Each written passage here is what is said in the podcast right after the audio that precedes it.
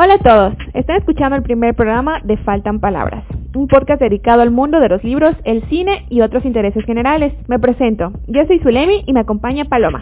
Hola, yo soy Paloma y este es nuestro primer podcast. Bueno, pues el día de hoy vamos a inaugurar este podcast con un tema interesantísimo, los prejuicios hacia la comunidad LGBT en la literatura y el cine.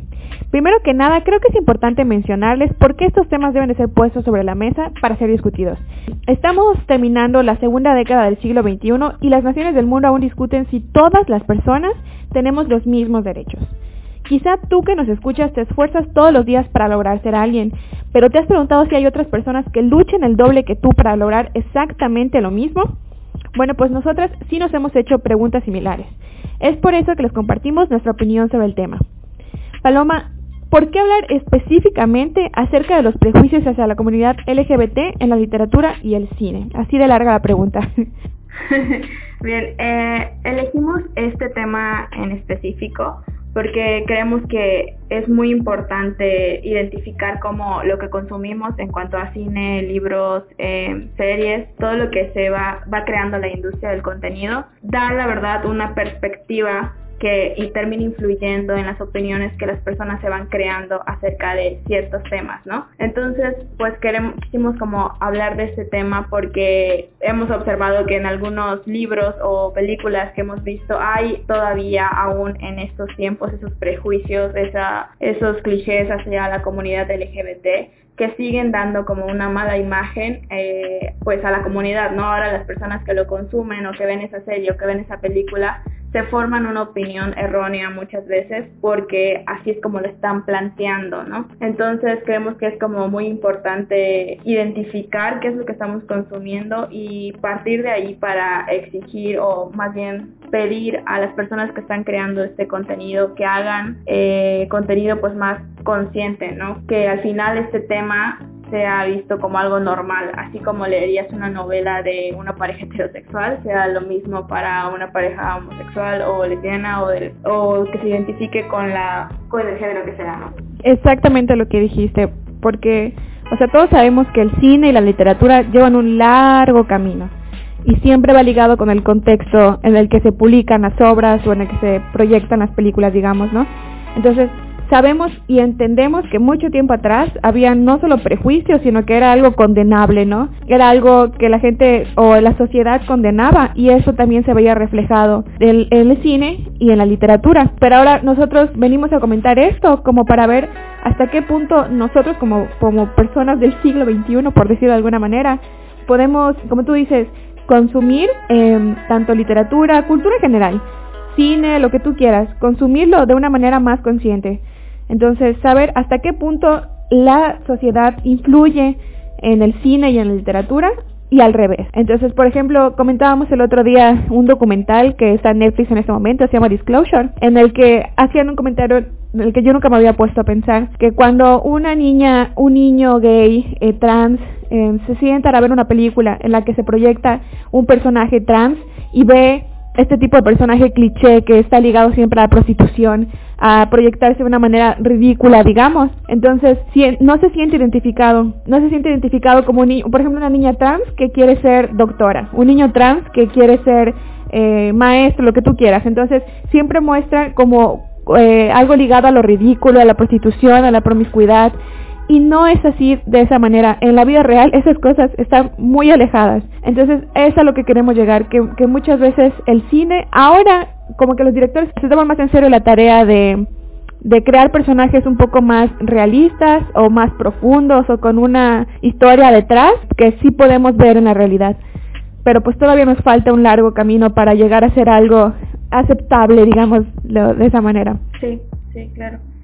Eh, igual, antes de que iniciemos con nuestros, nuestros puntos sobre libros y películas, me gustaría nada más agregar que no somos expertas en el tema, no somos como súper conocedoras de todos los términos eh, y probablemente tal vez algunos los utilicemos de manera errónea, no estamos como muy seguras de eso, pero sí investigamos y hicimos lo posible por acercarnos a entender cómo es que se deberían decir ciertas cosas, pero si en algún momento decimos algo mal, pues no es a propósito. Claro. O sea, tampoco es el chiste como de unirnos al tren de que está ahorita muy de moda en las redes sociales, de cancelar cualquier cosa que, que no sea políticamente correcta. Simplemente estamos poniendo este tema sobre la mesa para no quitar el dedo del renglón, porque sabemos que en la sociedad actual, si dejamos de, de picarle a, algo de los derechos de, los derechos humanos, derechos de las mujeres, derechos de la comunidad, derechos de, de, todos, de todas las personas, dejas de presionar y retrocedemos quién sabe cuántos años en derechos humanos. Entonces, siempre hay que poner estos temas sobre la mesa para estar pendiente de que sí realmente tengamos resultados o que se vean proyectados en, en el cine, en la tele, en las políticas públicas, en todo lo que tú quieras. Entonces sí, de hecho no somos personas expertas en el tema, pero pues es con buena intención. Sí. Eh, no sé si quieres tú comenzar con tu libro. Comenzamos con el Bueno, pues sí, ahorita vamos a pasar, primero vamos a mencionar o vamos a poner ejemplos de... Eh, en mi caso, un par de series en lo que se plantean personajes de la comunidad muy, muy, muy mal.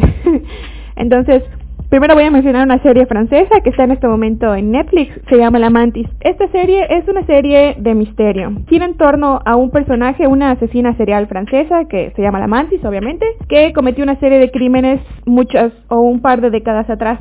Entonces fue encarcelada por esos crímenes y actualmente el policía que la encerró busca su ayuda para identificar o encontrar a un asesino o asesina imitadora de esos crímenes, que básicamente pues recrea cada uno de los crímenes que, realizó la Mantis años atrás, como una manera de, digamos que honrarla, ¿no? El caso, y no les quiero spoilar, pero uno de los personajes principales es una mujer trans, no les quiero decir qué papel desempeña, por si la están viendo o la van a ver, y este personaje, esta chica trans, está de verdad ligado a todos los prejuicios que han estado siempre de para empezar, desequilibrada mentalmente por el hecho de no ser aceptada sexualmente por los hombres.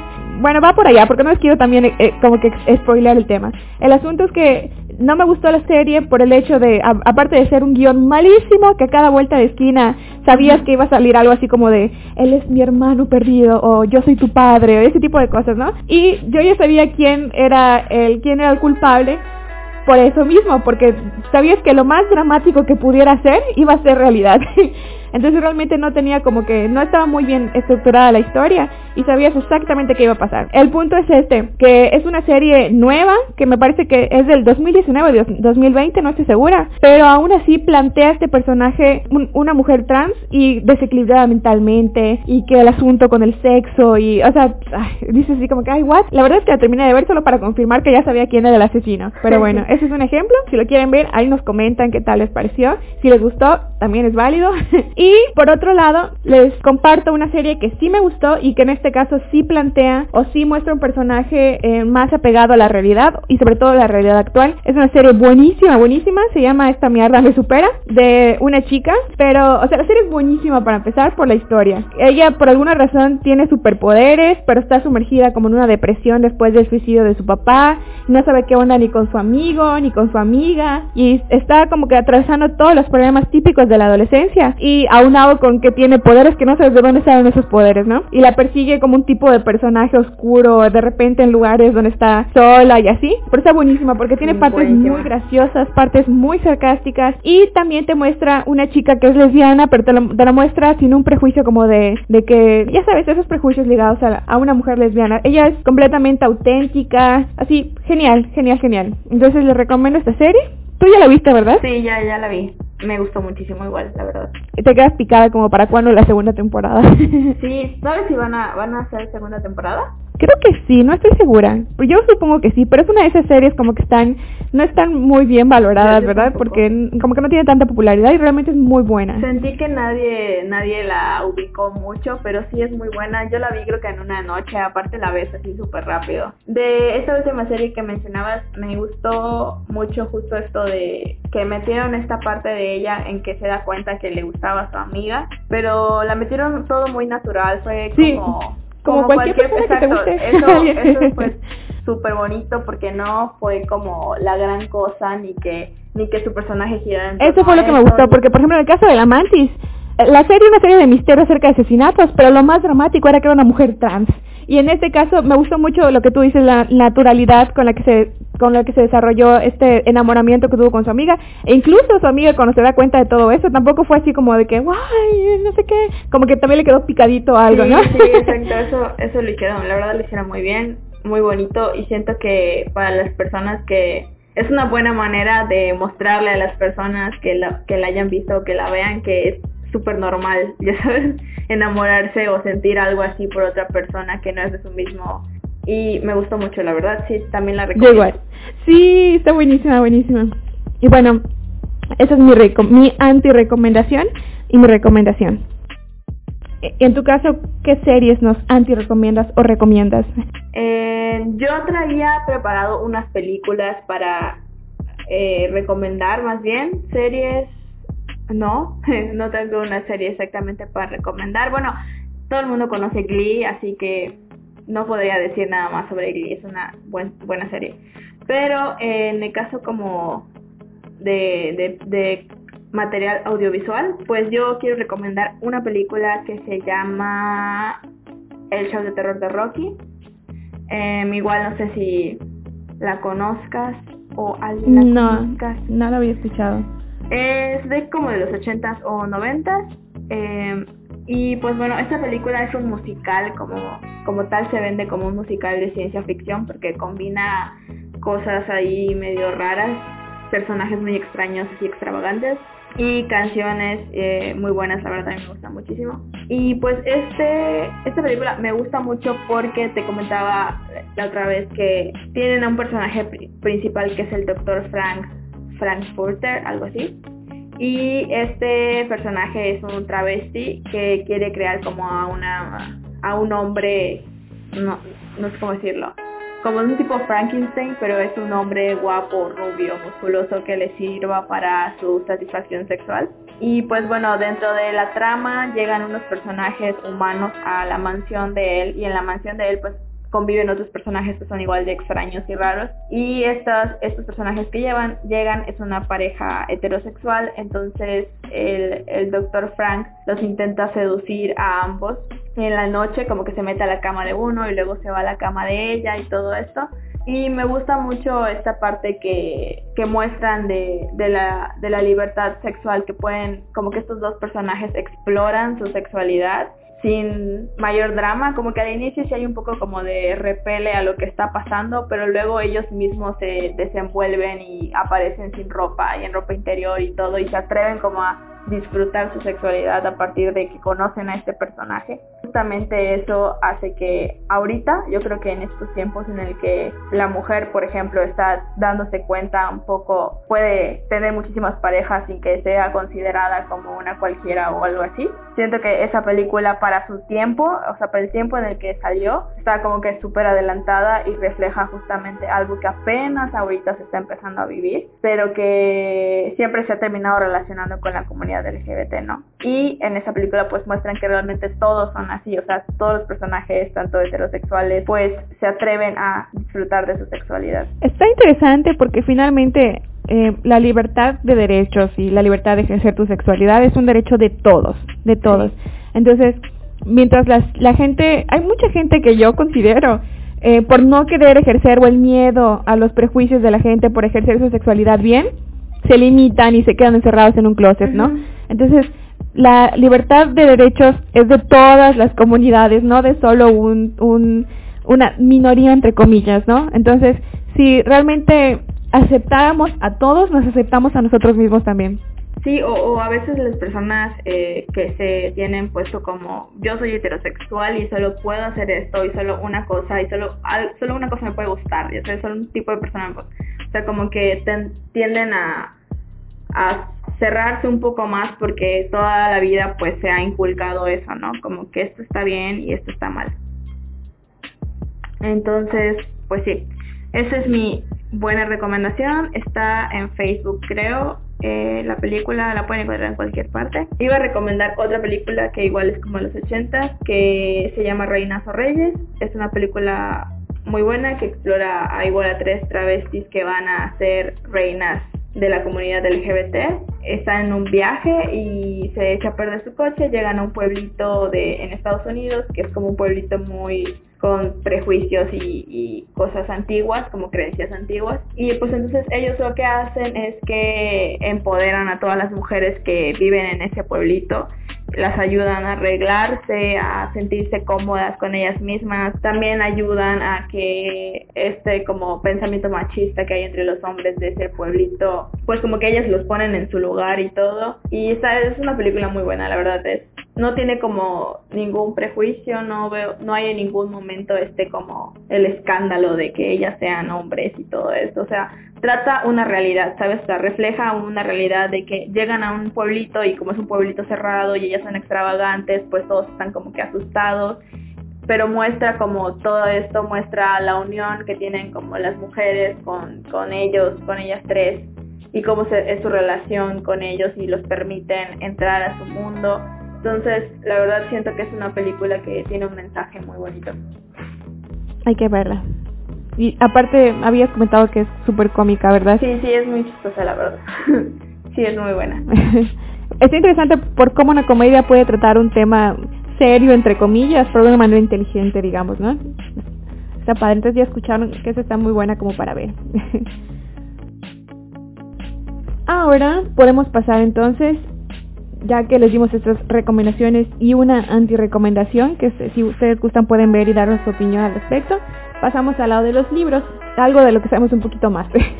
bueno, en mi caso, porque yo la verdad no sé tanto de cine y de series y todo eso. eh, bueno, pues yo voy a empezar y les voy a recomendar un libro que terminé de leer hace como una semana más o menos.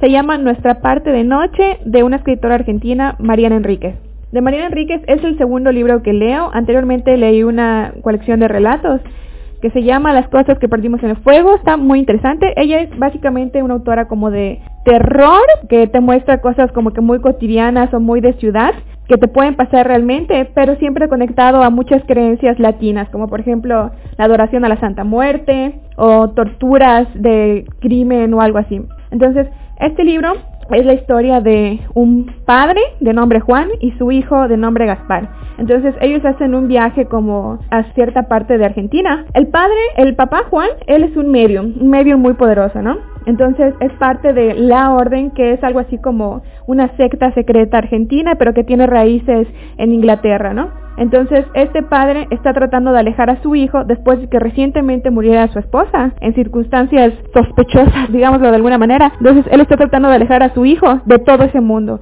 pero no puede hacerlo porque está ligado, o sea, de manera irrevocable a la orden. Entonces, él realmente quiere confiar en que su hijo no es medium, porque si es medium tiene que realizar un proceso que acaba de descubrir, eh, la orden que es como de inmortalidad, que les fue revelado por un dios al que ellos adoran, que se llama la oscuridad, que básicamente es como, pues la oscuridad como tal, algo, entonces ellos adoran a la oscuridad, la oscuridad les habla a través de Juan, entonces esta oscuridad que es sumamente cruel, igual que todos los integrantes de la orden, les reveló cómo mantener como que su conciencia inmortal, que es pasando su conciencia o alma a otro cuerpo, ¿no? Él quiere alejar a su hijo de todo eso porque la manera en que van a perpetuar a este medium es pasando la conciencia del padre al hijo. Y él obviamente no quiere eso ni que su hijo pase por todas esas cosas. A partir de que se da cuenta y está seguro de que su hijo también es un medium, todo el libro se desarrolla en lo que hace él para ocultar a su hijo de la orden que es una serie como de conjuros, digamos, de alguna manera. Principalmente este libro es como sobre una paternidad, como, como un papá sacrificado por su hijo,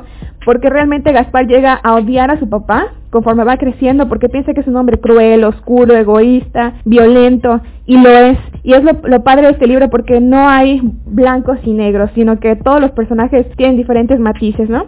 ¿A qué viene esta recomendación en este tema? Que tanto Juan como todos los miembros de la, de la orden eh, es completamente como que deseable que ellos tengan amantes hombres y mujeres. Y todos lo hacen, no solo el medium. Entonces Juan, él se convierte en una especie como de ser distinto, ¿no? Entonces marca a las personas, pero a las personas que marca son especiales, no marca a cualquier persona. Entonces a los que marca son como que personas que no deben de ser fiel. Entonces él tiene a su esposa, que es la mamá de Gaspar, digamos que la parte con la que está conectada, y tiene a, otro amante de nombre Esteban, que es como su otro esposo, es como si fueran tres, los dos esposos de Juan. Y está muy padre Pero lo que me encanta de esta novela, o más bien, o sea, la trama y la manera en la que está escrito por Mariana Enríquez es la naturalidad y aparte que es una historia muy, muy, muy buena, muy, muy bien contada y muy original. Entonces, eso me gustó mucho. Siento que no me gustó el final porque son como 700 páginas en que todo está padre. Llegas al final y sientes que todo está tan apresurado, pero bueno, la verdad es que la novela vale la pena a pesar de ese final que no me convence todavía. Vale la pena darle una oportunidad porque está muy padre la historia, muy original. Se aleja de todos esos eh, elementos de terror a los que estamos acostumbrados en las novelas, que es muy americano. Diametralmente opuesto a todo lo que hemos visto, pero está padrísimo. Y creo que le dieron un premio por esta novela a Mariana Enríquez. Muy bien. Se oye súper cool. La verdad, no desconozco a la autora y creo que había escuchado del libro anterior que mencionaste.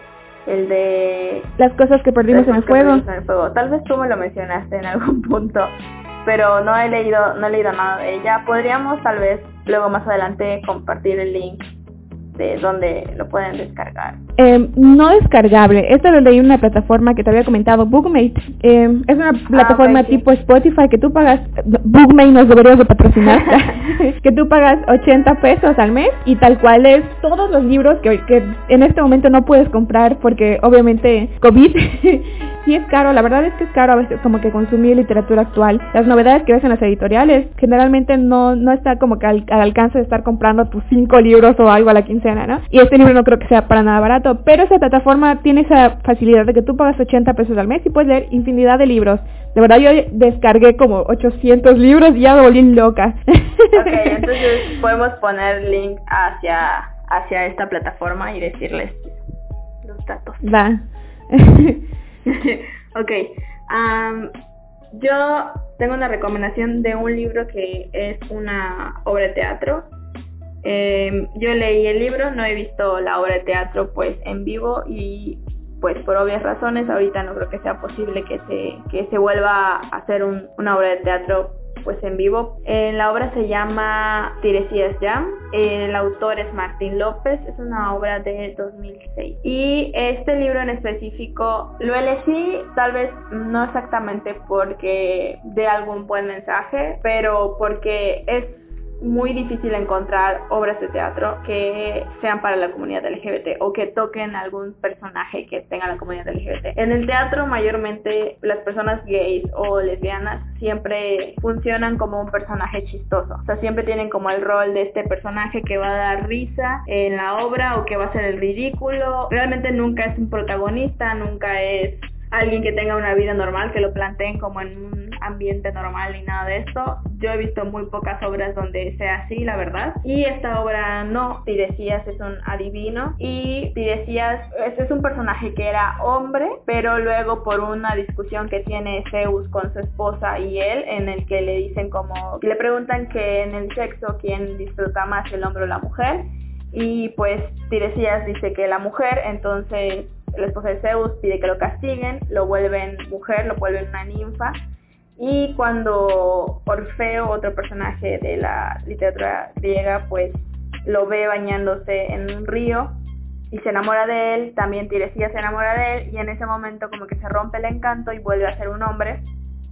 Y entonces él vive como que toda el resto de su vida hasta hacerse viejo, atormentado por esto, porque él estaba enamorado de Orfeo y porque nunca pudo seguir siendo mujer, ¿no? Entonces ahora es como que un viejo eh, adivino que se viste de mujer todavía y tiene como estos ademanes todavía de creer y sentirse una mujer, pero pues ha sido como exiliado básicamente. Sí tiene algunos prejuicios, considero, como esta parte de que lo relacionan con, con alcohol y con la mala vida y con trabajar en un bar y todo esto.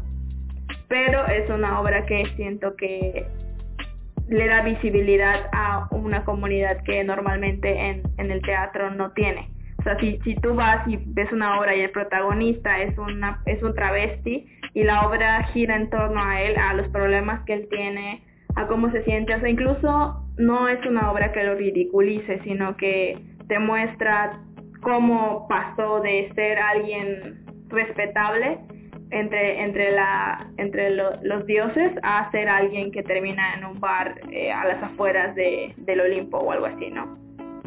Entonces te muestra como que todos los matices del personaje, te muestra qué es realmente lo que le duele, lo que le aflige, cómo, qué lo llevó, qué lo orilló a ser esta persona. Entonces, nada se basa como en su sexualidad, no, no es que muestren como, ah, porque quería ser mujer otra vez y terminó tomando malas decisiones o algo así, no. Sí, lo, sí realmente lo plantean como cualquier persona, como que le pudo, le pudo haber pasado a cualquier persona. Pero sí tiene de repente estos tintes de que es medio chistoso o que es muy como extravagante y esta parte. Pero fuera de eso es una gran obra de teatro, la verdad. Está muy cortita, la puedes leer como en dos días. Y pues espero que algún día se pueda presentar y que todo el mundo la vea. Y que termine el COVID y podamos ir a verla todos. Sí. Está interesante porque es, supongo que es más como de un amor que no pudo ser a que sea una problemática entre comillas la orientación sexual o, la manera en que alguien se sí, o algo, ¿no? Eh, eh, Orfeo, el personaje del que él está enamorado, que pues es un personaje heterosexual y que de hecho va a buscarlo porque quiere recuperar a su amada, eh, en ningún momento lo muestran como que lo rechace porque le dé asco, porque sienta repulsión, por, o sea, no, eh, es como no, o sea, no me gusta, a mí me gusta mi novia y quiero recuperarla. Y listo, lo tratan súper normal ese tema. Eso que dices es súper interesante y podemos tocar ese punto, porque muchas veces en el cine se muestra como, por ejemplo, eh, el confesar que en realidad eres hombre, ¿no? En lugar de de que la gente acepte como tal que eres una mujer trans, una mujer, eres una mujer o eres un hombre tienes que confesar tu secreto oscuro de que en realidad eres hombre o en realidad eres mujer, ¿no? O sobre todo en las películas que van a mitad del siglo pasado, cuando todavía este tema estaba súper verde y lleno de prejuicios. Siempre en esa escena como de revelar la verdadera naturaleza entre super comillas, siempre hay un, un, momento como de asco y esto es real.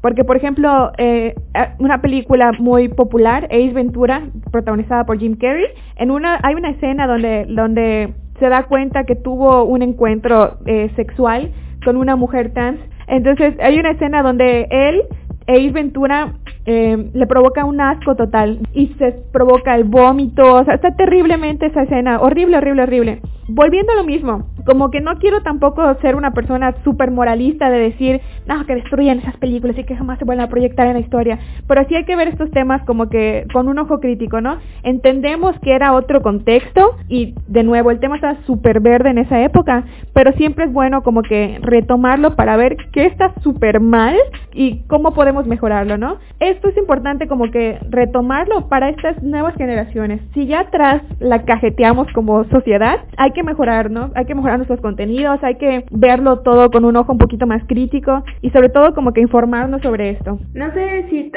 la, la, información ayude a informarnos, ayude a normalizar esto, tal vez sí un poco, pero también como el hecho de, de igual ser empáticos, ¿no? De, de, darte cuenta que por todo lo que tuvo que estar pasando esta persona o lo que pasó esta persona para estar en la situación en la que está y el hecho de que no podamos como reconocer que también nosotros, o sea, la sociedad ha hecho difícil, más difícil para ellos que, que sean aceptados, pues eso hace también que nosotros o que algunas personas como que no vean más allá de, del impacto que realmente tiene el hecho de que rechaces a alguien o te expreses de alguien de esa manera, ¿ya sabes? Yo creo que ambas, tanto informarnos como ser empáticos, porque lo que lo que tú dices es la palabra clave, rechazo. ¿Por qué rechazas algo? Por miedo. ¿Por qué tienes miedo? Porque desconoces de qué se trata. Entonces es una, una combinación de ignorancia y totalmente de acuerdo, falta de empatía. Entonces sí, ya como que estás del daño del caldo, que la gente siga con la mente cerrada y que se aferre a eso. Entonces no hay por qué sentarnos en nuestro, desde nuestro rincón de privilegios y decir tú sí, tú no, tú puedes tener derechos y, y tú no, ¿no? Entonces como que no viene al caso en esta, en esta época. Sí, sobre todo cuando no hay nunca un trasfondo. O sea, creo que todas las personas que están eh, peleando porque no se les dé, no se apruebe el matrimonio igualitario, no se apruebe que las personas LGBT puedan adoptar o cosas así, no hay como un trasfondo real. Solo es no porque no se puede. no es así, no debe ser. Es, es antinatural, ¿ya sabes? ¿Y sabes qué es lo que más me da risa de esta situación? Que uno piensa que tiene una ventaja por ser heterosexual. Cuando hay personas chingoncísimas, chingoncísimas. Por ejemplo, las hermanas Wachowski, directoras de, Matrix. O sea, no manches, es Matrix. Y ellas lograron hacer una transición de género ambas. Entonces, la gente como que se cierra a prejuicios, pero esos mismos prejuicios son alimentados por esta misma cultura popular que viene del cine, la literatura y todo esto. Finalmente, lo que, a lo que queremos llegar es que no concientizar porque eso aspirara mucho, pero abrirnos un poquito más, ¿no? Como que empatizar, como tú decías, empatizar y hacer de este mundo un poquitito mejor cada día. Y, y es, es tonto que no, no quiero decirle tonto a las personas, pero es tonto que después de tantos años en el que te han inculcado una cierta manera de ver las cosas, no te cuestiones ahora que las cosas no son así. O sea, ahora que hay más libros, ya hay más películas y ya, ya en el cine puedes verlo y están protagonistas LGBTs en las películas y así, y que muchas muchas eh, personas de la industria lo están normalizando, es tonto que tú todavía sí no te lo cuestiones, o sea, sigas como en ese pensamiento de no, no está pasando nada más. Exactamente. Y Viniendo al tema, también queremos mencionar que eh, recientemente, esta semana, el Congreso de la Ciudad de México aprobó que las terapias de conversión sexual sean consideradas como delito. Según los noticieros y, bueno, el Congreso, las sanciones se contemplan, que se contempla para este delito van de 2 a 5 años de prisión y de 50 a 100 horas de trabajo comunitario.